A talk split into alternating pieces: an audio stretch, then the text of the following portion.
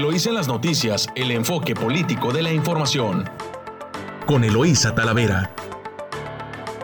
Eloísa en las noticias.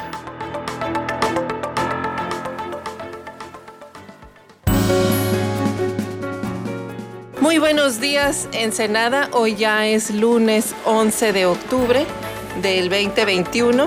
Les saluda Eloísa Talavera transmitiendo hoy desde nuestro estudio Luis La Madrid Moreno a través de su emisora favorita Amor Mío y de nuestra estación hermana en San Quintín, La Chula, en el 92.9, perdón, en el 98.3 de frecuencia modulada. Y saludo, bueno, a quienes nos escuchan, a nuestra audiencia a lo largo de la costa del Pacífico. Saludos a Tijuana, que nos escuchan por allá en la costa. Saludos a Rosarito, muy buenos días, Ensenada y San Quintín. Y también ahí a quienes nos escuchan esta mañana en Amor Mío, pues muchísimas gracias por, por escucharnos. Así que les vamos a mandar saludos a los amores míos de nuestra estación 92.9 esta mañana. Y eh, bueno, pues es una semana que inicia con muchísima información, muchos temas, otros temas que eh, se empezaron a comentar en la semana, como el tema de la reforma eléctrica, que bueno, va para largo y eh, sobre todo va a ser de muchísimo debate político. De nueva cuenta, la transición del Estado y así otros más interesantísimos que estaremos comentando con usted. Saludo esta mañana también en controles a Camila Lachowski que está con nosotros y a, Yadira por allá en San Quintín. Y bueno, para iniciar el día, este, además de información, eh, tendremos deportes.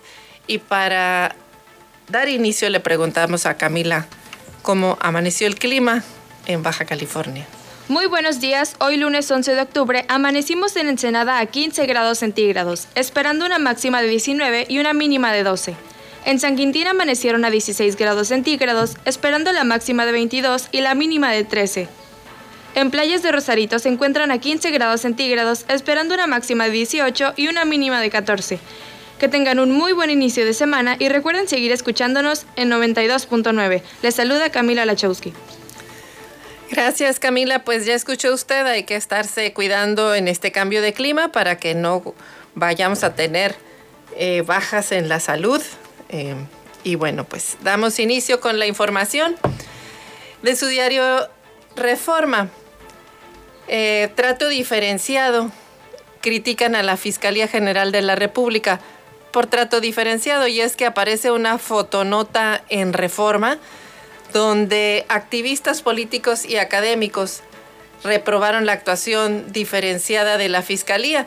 Y es que en la fotonota que cree usted que aparece, Emilio Lozoya, exactamente Emilio Lozoya, el indiciado por eh, desvíos de recursos y por los sobornos de Oderbrecht, y que sale la fotografía del señor cenando en un restaurante de la Ciudad de México, en el restaurante eh, aquel donde recuerda usted que hubo por ahí unas balaceras eh, en Plaza Arsat, donde dos bandas israelíes estaban, este, se fueron a cobrar cuentas, pues en ese, en ese mismo restaurante, el Hunan, estaba Emilio Lozoya cenando con todo y su brazalete, muy quitado de la pena.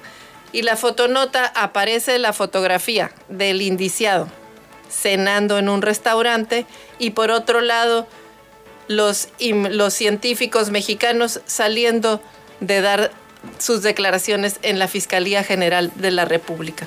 Por eso los activistas políticos y académicos están reprobando la actuación diferenciada de la Fiscalía General de la República. La semana pasada citó a declarar a integrantes del foro consultivo señalados por delincuencia organizada y lavado de dinero Mientras que el exdirector de Pemex, Emilio Lozoya, este sí, involucrado en actos de corrupción, y además confeso, le permiten andar en plena libertad en la Ciudad de México. El sábado fue visto en este restaurante de las Lomas. Y bueno, eh, quedan a deber en inversión pública también. Queda por debajo de 4.3% lo ejercido en promedio entre 2014 y 2019. De su diario El Universal, Corral dejó corrupción y deudas por 75 mil millones de pesos. Mi antecesor heredó un desorden financiero y no hizo nada para evitar que se robaran o malgastaran el dinero de los chihuahuentes. ¿Quién cree que asegura? Pues Maru Campos, quien eh, llega al gobierno de Chihuahua. Pero recuerde que tras una persecución que hizo el gobernador Corral de ella, así que esperemos que no sean vendetas políticas las que se estén cobrando, pues porque ¿sabe quién paga los platos rotos de estos pleitos?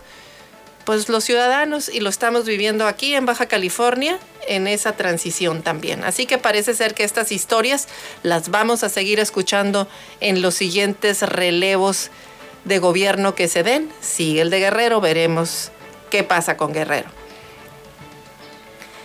y advierten riesgos para menores también en plataformas. Son susceptibles de delitos, asegura la Policía Cibernética de la Ciudad de México. Y recuerde que este mes es el mes de la ciberseguridad. Estuvimos abordando el tema, lo seguiremos abordando. Y bueno, más adelante veremos esta nota a detalle. La jornada creó Corral Centro de Acoso Político para inculpar a opositores.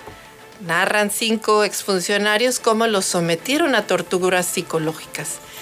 Te quiebran los del MP para que fuéramos testigos colaboradores. El gobernador y el fiscal César Peniche vigilaban interrogatorios. Se utilizó como una fábrica de delitos para golpear a rivales. Y viene la fotonota de Javier Corral amenaza de cárcel a los que no cooperaban. Pues ahí ya le dedicaron dos primeras planas al gobernador Corral, en el Universal y en la jornada. Milenio, Abarca, Marro, Vallarta, 70% de reos en el altiplano sin sentencia. Y es que en el penal de máxima seguridad de Almoloya supera a todos los eferesos en rezago por el delito de secuestro. Hay 27 casos, pero solo cuatro condenas, según respuestas a solicitudes de información. Y bueno, pues el que sube al podio en Turquía le sienta bien a Checo, que finaliza en tercer lugar y bueno, pues viene ahí festejando con sus compañeros de equipo. Y Excelsior, peticiones de refugio crecen más de 300%, huyen de violencia y pobreza. Y un tema de mucho impacto, que el impacto ha tenido de la pandemia en la educación, es un, un tema eh, que viene de un reportaje de Iker, que tiene seis años. ¿Y qué cree usted? No conoce la escuela. Aunque Iker tiene seis años, no recuerda lo que es asistir a la escuela debido a estas condiciones adversas en las que se cerraron estancias infantiles, eh, la jubilación de su maestra de preescolar y la pandemia. Para él, ¿qué cree usted? Tomar clases significa aprender un celular. Él no ha tenido la oportunidad de socializar y lo que ahora esto pues empieza a traducir en, en problemas para expresarse de manera oral y escrita. Y bueno, pues él quizás como muchos otros niños esté presentando al menos un rezago de dos años en su desarrollo emocional y psicomotriz. Nos vamos a el financiero y pone Estados Unidos en la mira la política energética de México. En cualquier mercado o industria es importante tener reglas claras, que esas reglas partan de un consenso amplio presiona representación comercial a México en medio del debate eléctrico. Le decía que este tema va para largo. Y en El Economista, estímulo fiscal a gasolinas sumó 53.882 millones hasta septiembre. Aumento de los precios en el petróleo fue lo que lo propició. La carga de Pemex distrae recursos públicos de proyectos productivos. El fondo plantea revisar la estrategia eh, de apoyo del gobierno a la petrolera y que se sujete al cumplimiento de los objetivos. Esto lo está proponiendo el Fondo Monetario Internacional. Y más caro que con precio libre. El precio máximo del promedio de gas LP en el país será esta semana mayor que cuando inició el control de precios del combustible, de acuerdo a datos de la Comisión Reguladora de Energía. Y es que el precio tiene un componente internacional sobre el cual pues no se tiene control. Esa es la verdadera razón del aumento de precio en, los, en el gas. De su diario La Razón, en este momento no es necesaria una reforma fiscal, dice Raquel Buenrostro. Afirma que continuará cobro a través de contribuyentes. Hay 12 mil y cada año se revisan 890. Alcanza para 13 años, señala la titular de el SAT. Y en su diario 24 horas atienden pandemia con importaciones. Durante 2020 se registró un aumento del 8% en la producción de dispositivos médicos, pero fueron para clientes del extranjero, por lo que tuvo que adquirirse esos mismos productos en el mercado internacional. La planeación ha sido el principal reto para satisfacer las necesidades del país, de acuerdo con proveedores. Y anuncian, escuche usted, pues contrario a lo que dicen de que abrazos no balazos, anuncian despliegue militar en tierra caliente, mientras decenas de habitantes de Aguililla son desplazados por la violencia, comenzaron a regresar a sus hogares, algunos encontraron destruidos o desmantelados, la Sedena anunció que enviará 1.200 militares a la zona atacada por el crimen, fortaleciendo la vigilancia estatal con 500 policías más. Y bueno, pues en día reporte índigo, el PRI define todo. El PRI tiene los votos que definirán la reforma energética con la que AMLO buscará dar marcha atrás a las modificaciones constitucionales aprobadas en el sexenio anterior. Y bueno, nos vamos a corte comercial aquí en su emisora favorita 929 Amor Mío. Recuerde que nos puede seguir a través de nuestra cuenta de WhatsApp 646 288 6104. Estás escuchando Eloís en las noticias. Regresamos.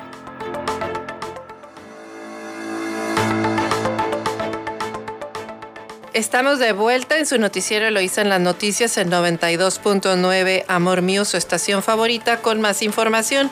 Y nos vamos al ámbito local de su diario El Vigía. Primera plana, incautan 2.000 kilogramos de metanfetamina, más de 2 toneladas de droga sintética, 7.500 litros de combustible, 7 kilos de marihuana, una lancha rápida y 5 hombres detenidos fue el resultado de un efectivo operativo de la CEMAR. El, decomiso de, las más de dos toneladas de estos estupefacientes fueron en operaciones realizadas por la Marina en aguas de Isla de Cedros.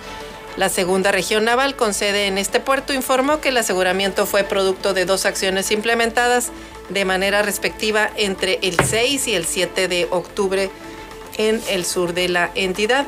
En la primera operación detalló efectivos navales detectaron en las inmediaciones de la zona conocida como el Marrón una cantidad de 79 bidones con capacidad cada uno de 50 litros que contenían combustible. El total de contenedores arrojaron una cantidad cercana a los 3.950 litros de combustible. La institución naval consideró que por la ubicación y cantidad y el estado en el que se encontraba la gasolina asegurada sería utilizada para abastecer embarcaciones para el trasiego de cargas ilícitas en rutas marinas. Pues ahí está este, este tema. Y bueno, en primera plana también, municipalización debilita organismos del agua. Y es que municipalizar los organismos del agua debilita sus finanzas, en lugar de fortalecerlas, especialmente en el caso de los municipios fronterizos, ya que se suponen en riesgo los compromisos que de saneamiento internacional, así lo advirtió la comisionada de la sección México en la Comisión Internacional de Límites y Agua, por sus siglas, SILA. Adriana Reséndiz Maldonado en un documento que dirigió al gobernador del estado de Baja California, Jaime Bonilla Valdés, quien ha promovido la municipalización. Así que a través de este oficio, la funcionaria federal señala a nombre de la institución como resultado del proceso de municipalización referido, hemos podido observar que en lugar de fortalecer las finanzas de los organismos operadores municipales, éstas se debiliten. Reséndiz Maldonado expuso como casos como el caso de Nogales, Sonora, que luego de la municipalización ha dejado de cubrir los costos del tratamiento de aguas residuales de la planta internacional de Nogales, Arizona, y eso pasó porque la municipalización, en la municipalización no estuvieron los instrumentos para que se pudiera cumplir financieramente con esos compromisos internacionales, alertó la funcionaria. Agregó que en el caso de la municipalización impulsada por Jaime Bonilla, tampoco se establecieron mecanismos para que el gobierno del estado e incluso la federación pudieran apoyar a los municipios fronterizos, por lo que se refiere a la importancia de que el proceso se lleve de manera adecuada, cumpliendo con todos los requerimientos y previsiones que el caso requiere. Por lo tanto, la SILA señaló que para municipalizar el agua potable, drenaje, alcantarillado y tratamiento y disposición final de las aguas residuales, es ineludible que se lleve a cabo un análisis técnico y financiero que permita asegurar a los municipios si tienen la capacidad de hacerse cargo de los servicios y que además pueden preverse los instrumentos apropiados que les permitan cumplir con los compromisos internacionales de atender los problemas de saneamiento fronterizo conforme a lo establecido en los tratados de aguas internacionales de 1944.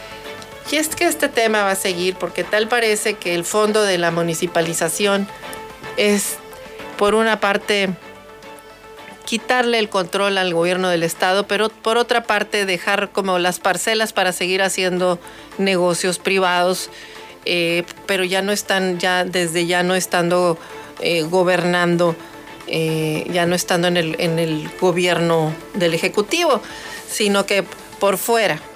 Eh, y eso pues es eh, algo que debilita a las instituciones. Esta medida también de, finiquitar, eh, de, se proponía quitar la deuda de, de, las, de las comisiones a los municipios, pues también es debilitar a, la propia, a las propias instituciones, pues de dónde va a salir ese dinero para, para pagar de algún lado eh, y no hay cuentas, no, no hay cuentas claras. En este, en este tema de la municipalización, bien lo comenta esta funcionaria federal, pues se tienen eh, tratados internacionales firmados y compromisos para el tratamiento de, de aguas, porque compartimos pues frontera, frontera en el mar, y, muchos de, los, de las aguas que se tratan o no se tratan se, se verten al mar también. Y bueno, pues hay plantas eh, binacionales para tratamiento de agua, así que no es no debe ser decisiones sobre las rodillas, sobre ocurrencias, deben tomarse decisiones con elementos técnicos y como bien se menciona por parte de este oficio que menciona la secretaria del SILA, pues que además se deben de, eh, poner instrumentos que le permitan a la Federación y al Estado apoyar a los municipios para cumplir con esta serie de compromisos. No es así sobre las rodillas o como decimos coloquialmente, pues al chilazo, porque pues ahí los que pagan los platos rotos son los ciudadanos al no, al no tener eh, al tener más bien eh, instituciones endeudadas que no pueden después ni siquiera brindar el servicio básico para el que fueron creadas, que es el de abastecer el agua, distribuirla y también recolectarla y llevarla a plantas de tratamiento. En fin, pues hay mucho que hacer. Estamos prácticamente en pañales en Baja California en el uso del agua. ¿Cómo ve usted que si se trata el, el porcentaje, se ha llegado a tratar el 100% de aguas residuales y se vierten al mar en lugar de reusarse, como es el caso de Monterrey, que ellos reutilizan varias veces el, agua.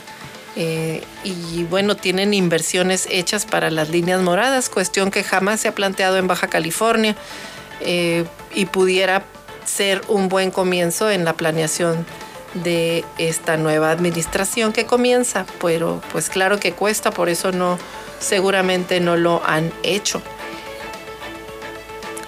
Y ubican a Ensenada en el lugar 18 con más casos de COVID. Esta es información de, en su diario El Vigía de Carla Padilla con 467 casos activos de COVID-19 en todo el municipio. Ensenada ingresó al top 20 de ciudades con más unidades a nivel nacional en el sitio 18 luego de haber estado posicionado como el número 100 o más bajo. De acuerdo con las estadísticas presentadas por el titular de la Secretaría de Salud del Estado, eh, el doctor Pérez Rico, hace, hace 30 días el municipio tenía 212 unidades, es decir, la mitad de casos que se registraron al corte del 9 de octubre. En ese sentido, para el 9 de septiembre, durante los días que se registró descenso de la tercera curva epidémica, eh, la, ciudad reportó 150 casos activos y 62 en San Quintín. Un mes después, el aumento fue mayor del 50%, con 339 unidades en la zona urbana y 128 en la zona sur. La incidencia por cada 100.000 habitantes ha aumentado considerablemente, pues hace un mes el municipio reportaba 38.53 casos activos por 100.000 habitantes, mientras que el último corte registró 84.87 casos por 100.000 habitantes. El funcionario estatal señaló que la tercera ola epidémica se está prolongando, pues no se puede alcanzar el ápice registrado a finales de agosto y el descenso inmediato. Se han tenido varios picos en esta misma ola, llegando a tener hasta, hasta 1915 casos activos. Reiteró que la prolongación de la tercera ola en esta curva epidemiológica en Baja California y el aumento de casos activos se debe a la relajación de las medidas de seguridad e higiene en las actividades que se realizan en todas las ciudades, así como las bajas temperaturas que auguran el adelanto de la temporada invernal. El hecho de que ya empiece a hacer frío, eso quiere decir que el invierno se adelanta y con el invierno vienen casos eh, respiratorios, con los casos respiratorios vienen enfermedades como la influencia y como el COVID. Pues aquí el tema es que también la autoridad ha permitido la realización de eventos masivos en los que supuestamente se es riguroso en la aplicación del protocolo sanitario, pero la verdad es que después de los eventos, 14 días después, están creciendo los niveles de contaminación y contagio de COVID-19 y esto va a ser el cuento de nunca acabar. Muchos no se, no se han vacunado todavía, sobre todo los jóvenes, y la media de los contagios está en 39 años, entonces Aquí la realidad es que aunque estés vacunado te puedes contagiar.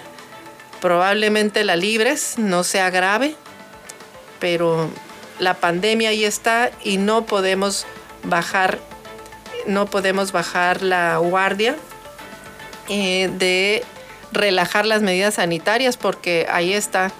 Sígase cuidando, no es un juego, la pandemia sigue desafortunadamente y con ella vamos a tener que aprender a vivir. Y bueno, en más información también eh, recibe indígena Cumía y reconocimiento nacional. Esta es información de Gerardo Sánchez. En ceremonia realizada en el Palacio de Bellas Artes, Aurelia Ojeda Melendres de Ensenada recibió el premio especial por, la mejor pieza de rescate antigua.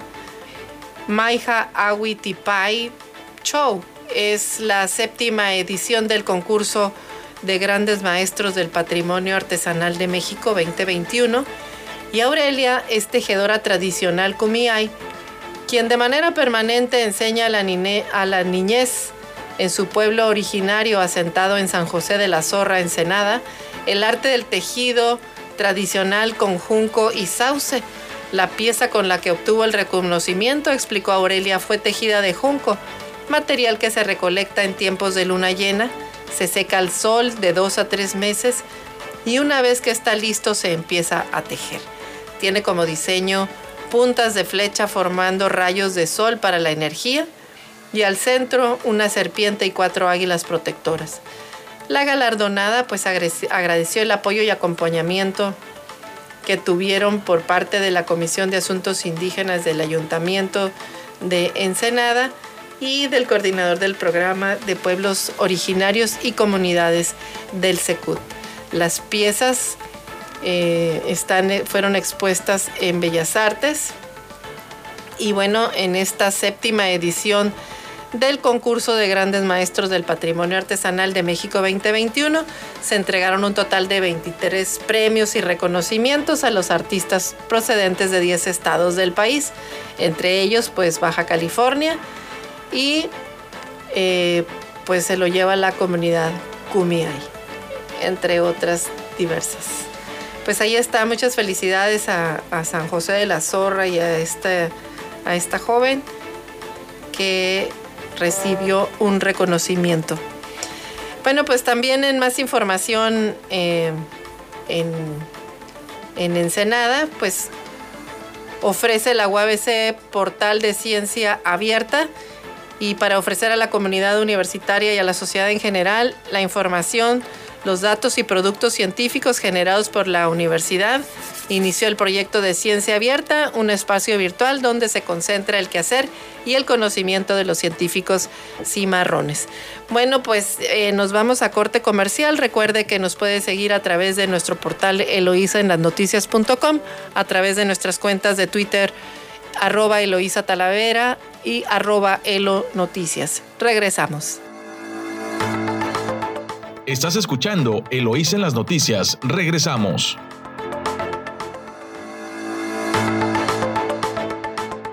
Estamos de regreso aquí en su emisora favorita 929 Amor Mío y como todos los lunes está con nosotros Gerardo Rodríguez. Él es eh, profesor de la, de la Universidad eh, de Puebla, la UDLAP, de la Universidad de las Américas, perdón, en Puebla. Eh, él siempre nos comenta sobre temas sobre seguridad nacional y en este tema y de temas internacionales. Y bueno, pues hay un tema muy interesante hoy sobre la reunión de los acuerdos del bicentenario. Gerardo, buenos días, ¿cómo estás? Muy buenos días, Eloisa. Pues sí, el viernes pasado concluyeron los dos días de trabajo del secretario de Estado, Anthony Blinken, con el secretario de Homeland Security o Seguridad Interior o de la Patria de Estados Unidos, el, secretario Mayorkas. Eh, como sabemos, el jueves se reunió en el Palacio Nacional y el viernes terminaron los trabajos con el canciller de México y el Gabinete de Seguridad. ¿Qué es lo que se anuncia? Pues que la cooperación continúa entre los dos países hay un, hay un tema cosmético, pero importante para el gobierno mexicano, que ya no se hable de iniciativa Mérida, que este procedimiento que aceptó el Estado mexicano para recibir fondos a través de intermediarios estadounidenses para equipamiento, capacitación, cursos eh, para oficiales federales y estatales también, eh, y para organizaciones de la sociedad civil eh, ya no, no, no tenga este halo de control por parte del Congreso de los Estados Unidos. Era importante tener un periodo de transición porque todavía para este ejercicio fiscal eh, Estados Unidos, el gobierno le pidió al Congreso recursos que se tienen que ejercer, que ya fueron aprobados. Y la idea es que para el siguiente año fiscal, para el año 2000, 2023, pues ya no, este, ya no se tengan que ejercer esta, esta presión y supervisión de recursos por parte del gobierno de Estados Unidos. El tema que más le preocupa a las agencias estadounidenses es cumplimentar las órdenes de aprehensión, atrapar a los grandes capos de la, de la droga en México sobre todo y eh, tener la, la, la cooperación, la coordinación con autoridades mexicanas, ¿no? Entonces, en este sentido, es muy importante para ellos el que los agentes de la DEA puedan tener licencias para operar eh, en territorio mexicano. ¿no? Toda esta, esta nueva situación, estas tensiones que se dieron en materia de seguridad, pues sí, claramente vienen por la detención muy controvertida del general Cienfuegos, el exsecretario de la Defensa Nacional en Los Ángeles. Y la cooperación, Eloísa, se, se detuvo. Hubo un proceso de enfriamiento, por así decirlo. La seguridad, eh, la cooperación en materia de seguridad y defensa eh, transitaba en lo mínimo, ¿no? No se, no se, no se apoyaban más iniciativas de cooperación, ¿no? El diálogo estaba congelado. Entonces, eh, me parece que fue una visita muy importante de los de dos secretarios de Estado, de, Estados Unidos en México con sus contrapartes mexicanas para destrabar esta cooperación. Creo que fue positiva y pues se van a dar aproximadamente unos dos meses y en diciembre se va a anunciar en qué consiste eh, bien este, este llamado entendimiento bicentenario por aquello de que estamos recordando, como lo hemos platicado aquí en tu espacio, el bicentenario de la independencia de México, de la consumación, pero también 1822 se celebra el establecimiento de relaciones diplomáticas entre el imperio mexicano y el gobierno de Estados Unidos. Bien, pues este así estuvo esta, esta reunión pues interesante porque había varias expectativas. El hecho de que había siete agentes que no les dan, están otorgando su visa. Esperemos que después de estas reuniones de alto nivel, pues ya puedan colaborar con así más es, Así es, Luis. Muy bien, pues. bueno, ¿sí? Te escucho. Y del lado, y del lado, de México, lo que México está pidiendo es mayor participación, cooperación de Estados Unidos para la detección de las redes criminales de trasiego de armas, sobre todo de asalto a territorio mexicano. Algo que también se antoja complicado porque la Agencia de Control de Armas de Fuego y Explosivos, Tabaco y Alcohol de Estados Unidos, la ATF, pues sigue siendo una agencia muy pequeñita dentro del Departamento de Justicia, que no tiene todas las capacidades para detener este flujo masivo de armas, sobre todo de asalto al territorio nacional. ¿Qué diferencia le ves en cuanto al uso de los recursos que eran eh, utilizados para la iniciativa Mérida, que bueno, ya no se va a llamar Mérida, ahora se va a llamar eh, Acuerdo Bicentenario? Pero yo recuerdo que había varias restricciones que se, solamente las podían, este, por ejemplo, eh, empresas o asociaciones norteamericanas, no las mexicanas. Así es. Sí, eso es importante decirlo. La, iniciativa, miren, no fueron recursos de las del Tesoro de Estados Unidos a la Hacienda Mexicana para comprar equipos, no, no, era exactamente eso a través de intermediarios, ¿no? Empresas estadounidenses, consultoras que recibían los recursos del, del Departamento de Estado de Estados Unidos y eh, que lo asignaban a las empresas eh, para la compra de equipos, eh, cursos sobre todo, que lo que requería el Estado mexicano, pues sobre todo también mejor ya después las academias de policía estatales para compra, por ejemplo, de los de los centros de tiro, ¿no? simuladores de tiro electrónicos que tienen en Chiapas, pero en Oaxaca, en este en Puebla y ahora recientemente en Nuevo León, ¿no? Entonces, los recursos nunca llegaron a México, llegaron en especie y muchas empresas americanas se vieron beneficiadas de esto, ¿no? Así es. Sí, es, ese, ese, ese, recuerdo ese, ese tema que eran recursos que no se, no se utilizaban por empresas locales, es decir, mexicanas, ni, ni las asociaciones que entraban en la capacitación eh, y formación de, pues de, de, muchos temas de seguridad que daban en la población. Así es. Bueno, ¿tú le ves, le, lo ves bien este, esta nueva estructura? Pues sí, no, no, quedaba de otra, porque también el gobierno mexicano necesitaba tener un mecanismo con el que se sienta a gusto para cooperar con Estados Unidos, ¿no? No podíamos dejar volando la cooperación en materia de seguridad.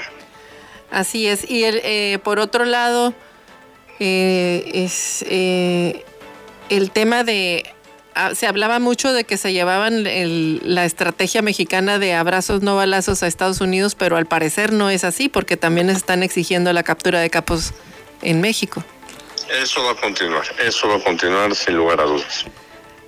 Eh, sí, y, no, y bueno, pues por lo que se está viendo también en el caso de Michoacán, en Aguililla, que están mandando más de 1.200 elementos de la Guardia Nacional, pues qué está pasando también con esa estrategia de, pues no que eran abrazos y allá van a haber muchos plomazos.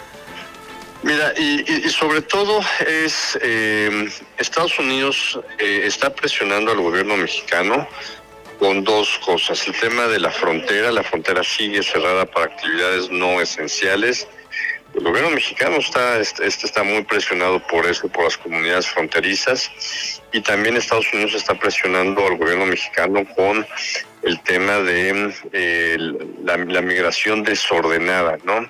Se calcula que pueden llegar hasta 400 mil migrantes centroamericanos del Caribe, de África, y lleguen este mes nada más a cruzar la frontera con Estados Unidos. Entonces, la situación es muy grave. México está asumiendo muchos costos de esta migración ilegal.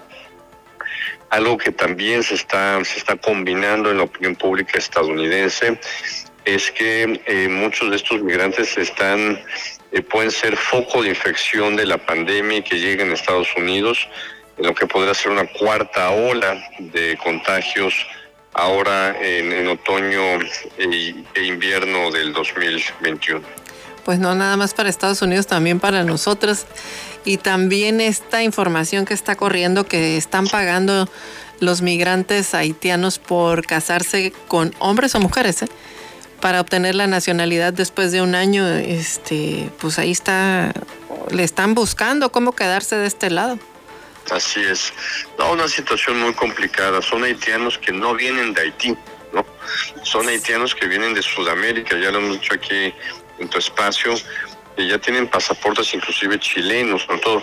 Ya lo muy interesante, se detectó una red de traficantes chilenos eh, allá en Chile, de haitianos, porque hay que recordar que Haití, que, Chile abrió sus puertas a refugiados haitianos eh, en los últimos años.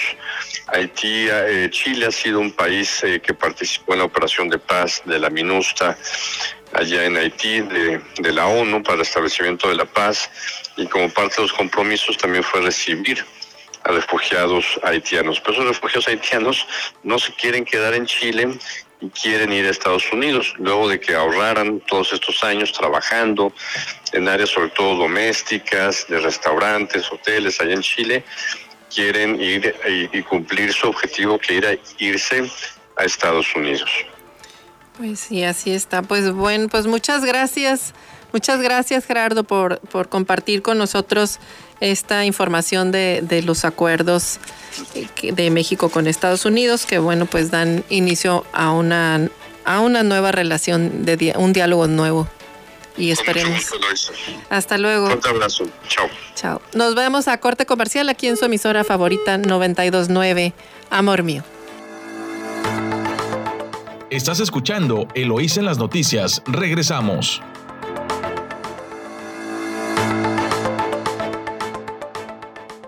Estamos de regreso aquí en su emisora favorita 929 Amor Mío.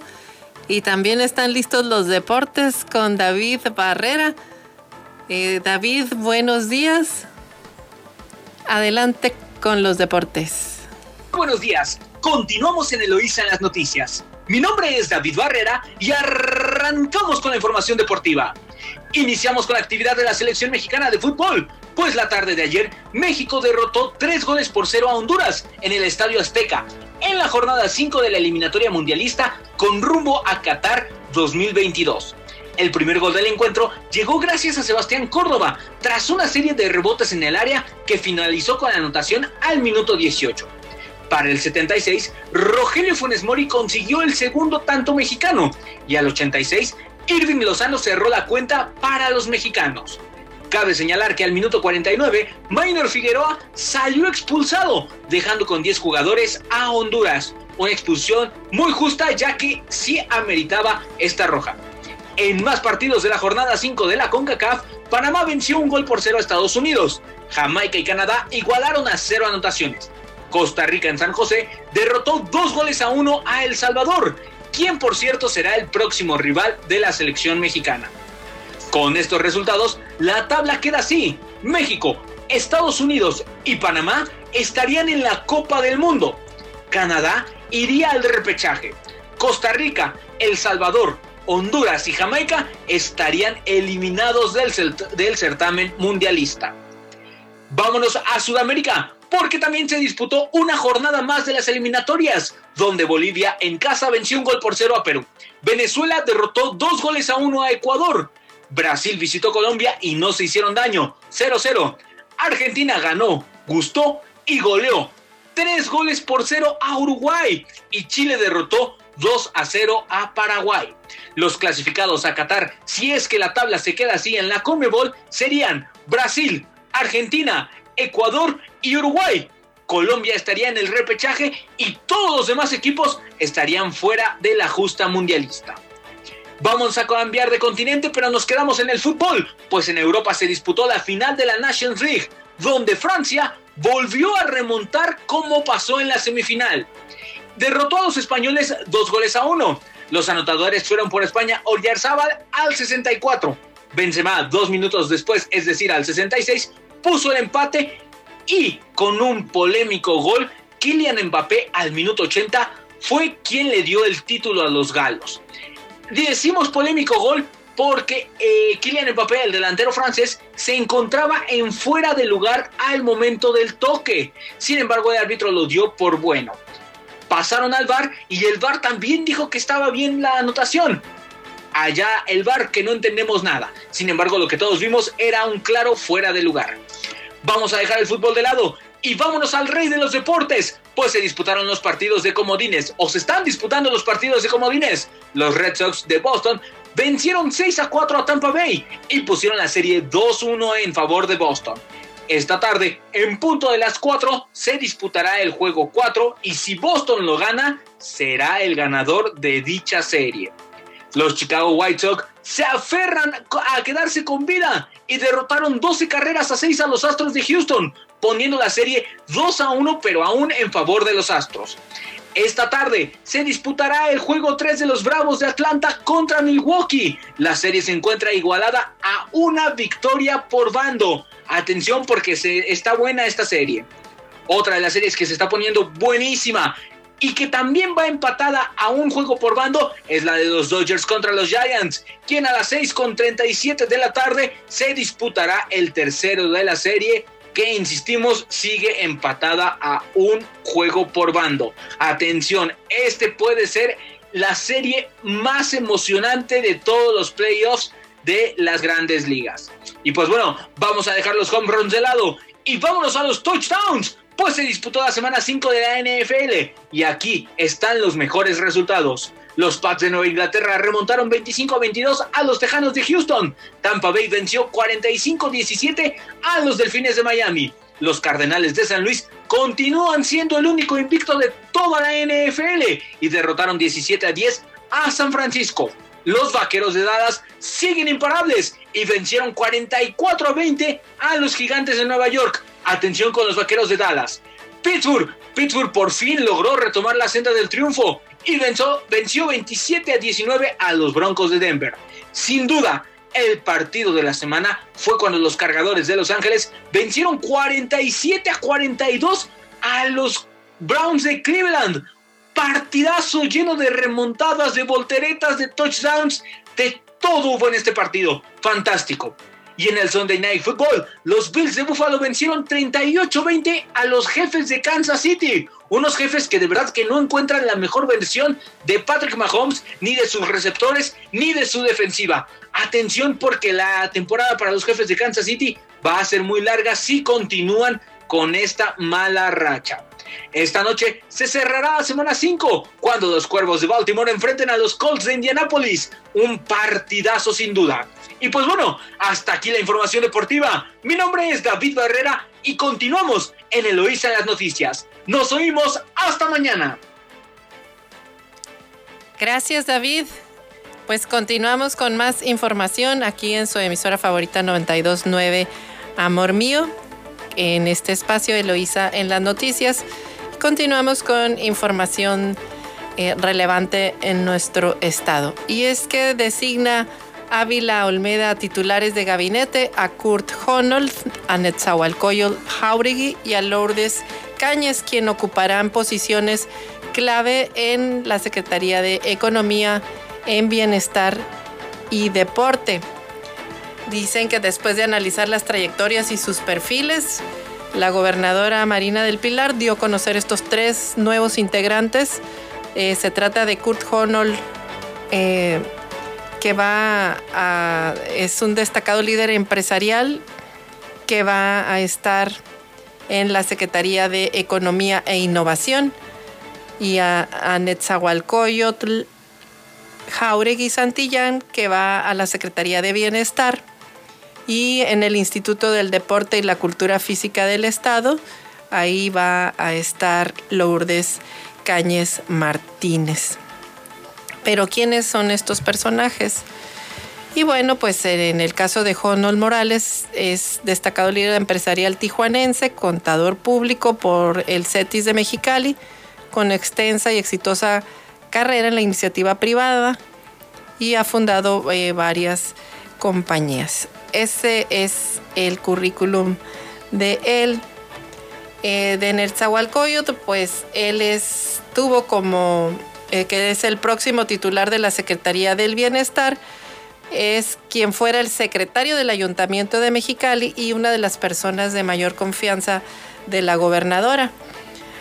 Eh, Jauregui dejó de manera anticipada el cargo para preparar la campaña de la entonces candidata a la gubernatura y aunque en un inicio se señalaba que estaría reforzando el grupo de trabajo de la presidenta municipal Norma Bustamante, pues fue eh, anunciado en el equipo de transición estatal.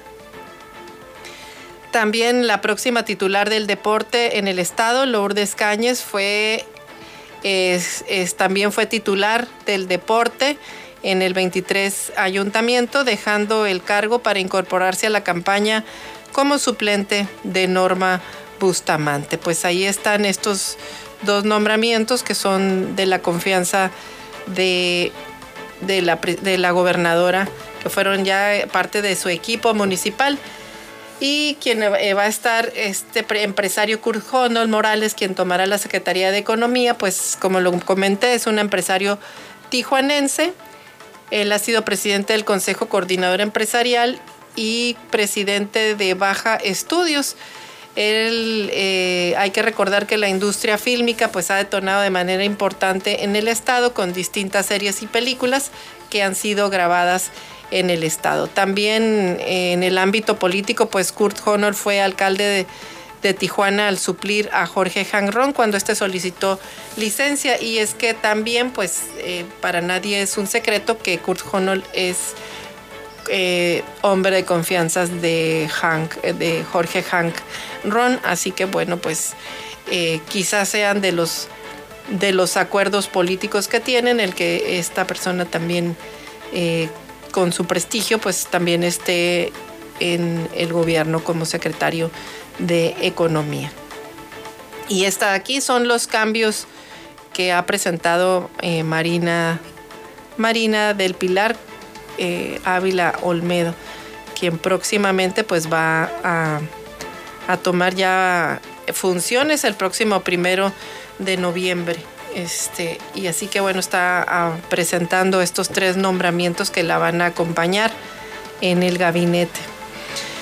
Eh, y bueno, pues lo que también sigue causando controversia, pues es estas diferencias que se tienen, eh, estas transiciones que han generado diferencias públicas, ya no solo en lo privado o abajo de la mesa, sino que ya han salido de manera oficial a través, a través de ya incluso comunicados por parte de la gobernadora electa pidiendo que por favor ya no tomen decisiones porque ella ya llega, decisiones que afectan a la nueva administración.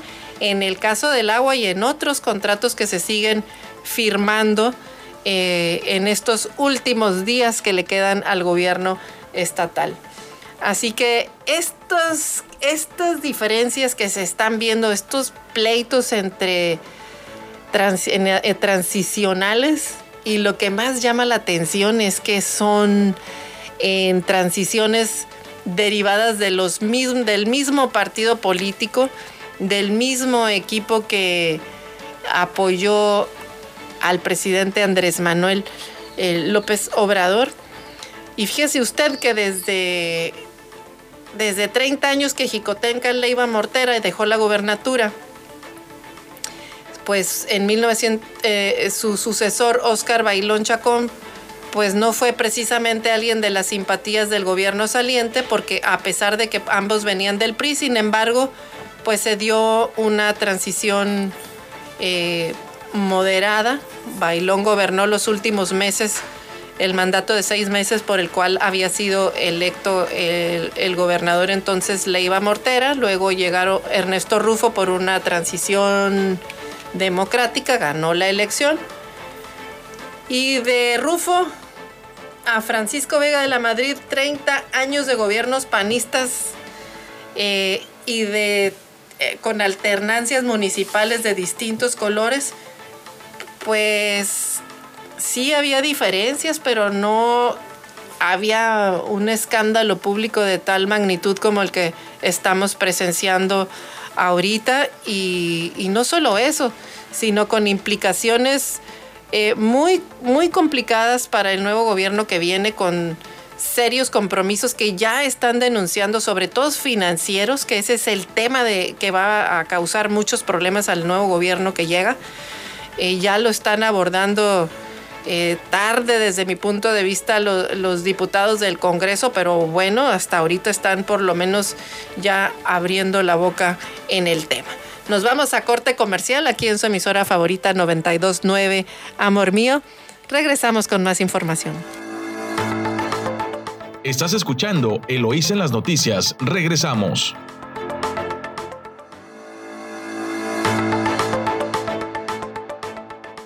Gracias por continuar escuchándonos en su emisora favorita 929 Amor Mío. Y bueno, continuamos. Antes de pasar a la información nacional, pues eh, hubo harto jaleo aquí en el Valle de Guadalupe.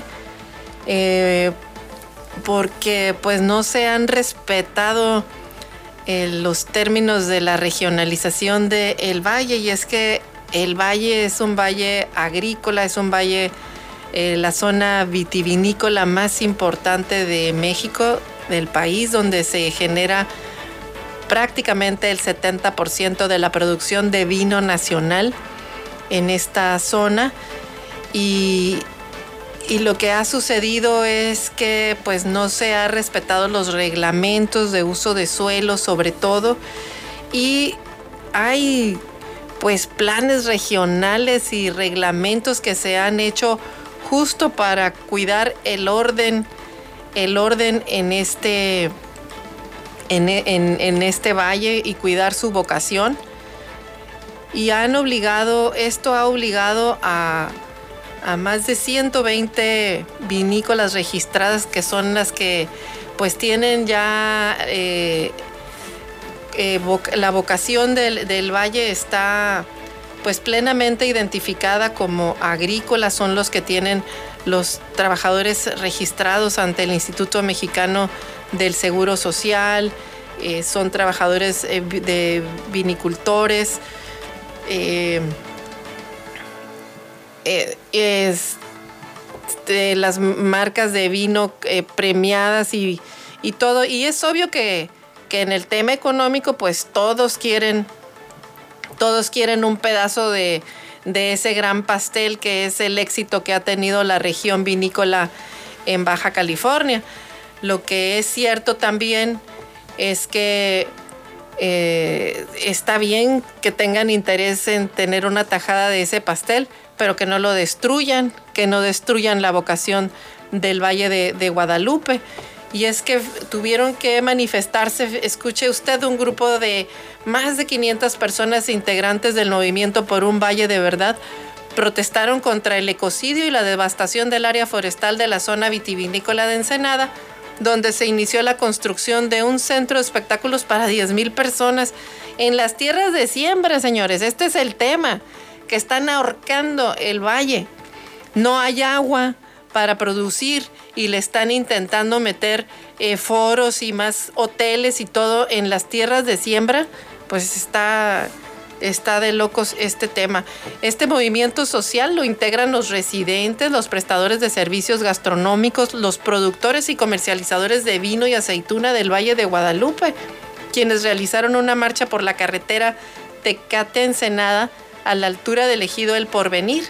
Denunciaron la destrucción de vegetación nativa en un terreno de 25 hectáreas en zonas de conservación y de uso agrícola que se ubican en la zona del Tigre de la delegación de San Antonio de las Minas al oriente del puerto de Ensenada. Pues así dicen ellos que si queremos un valle de Guadalupe ordenado y que se respete su vocación agrícola, pues advierten que existe escasez de agua en la zona, que se ha devenido que, eh, comercial y de servicios por la instalación de restaurantes y bares. Y las protestas se centraron en la autorización de obras de estas magnitudes pues por parte del alcalde de Ensenada, Armando Ayala, así como de eventos masivos en plena contingencia sanitaria, señores. Estamos viendo que la pandemia ya está, que los contagios están y los señores están violentando todas las reglas locales, incluso las de salud, poniendo en riesgo no solamente a la población local, que es la que vive y trabaja, sino a quienes nos visitan en estos eventos masivos. Así que durante la manifestación pues rechazaron en sus protestas encaminadas a un concierto de un cantante famoso que de música regional mexicana cuyo concierto lo había programado esta empresa de espectáculos para la noche del sábado en un escenario provisional donde habían colocado ya escenarios de madera y miles de sillas para proyectar este centro de este espectáculo. Así que con medidas de contención de esta inversión, pues existen demandas de amparo ante la justicia federal al considerar que esta obra pues afecta el medio ambiente y la ecología de la zona. Y a pesar de ello, pues las obras de desmonte se hicieron con autorización del gobierno de Ensenada y sin contar, ¿cómo cree usted? Así como le hace el gobierno municipal, que también se puso a devastar la zona de la playa, igualito les autorizó a estas personas sin contar con manifiesto de impacto ambiental y contraviniendo al reglamento de zonificación y usos de suelo para el programa sectorial de desarrollo urbano turístico de los valles vitivinícolas de la zona, de la zona norte del municipio de Ensenada, así lo comentaron los propios manifestantes.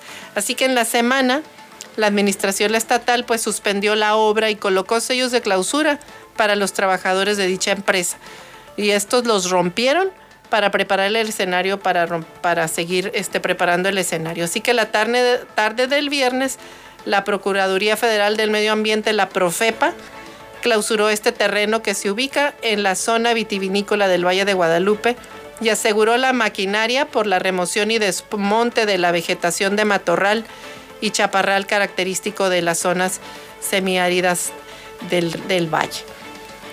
Así que el colectivo por un valle denunció el desmonte de 25 hectáreas en una zona forestal y de protección para la construcción de un foro cuya obra fue suspendida por las autoridades ambientales, pero los propietarios rompieron los sellos para permitir a las maquinarias que continúen con los trabajos de desmonte y, vegetación. Y ellos pues argumentan que este concierto iba eh, clausuró el terreno que adaptaron a, un foro para 10.000 personas.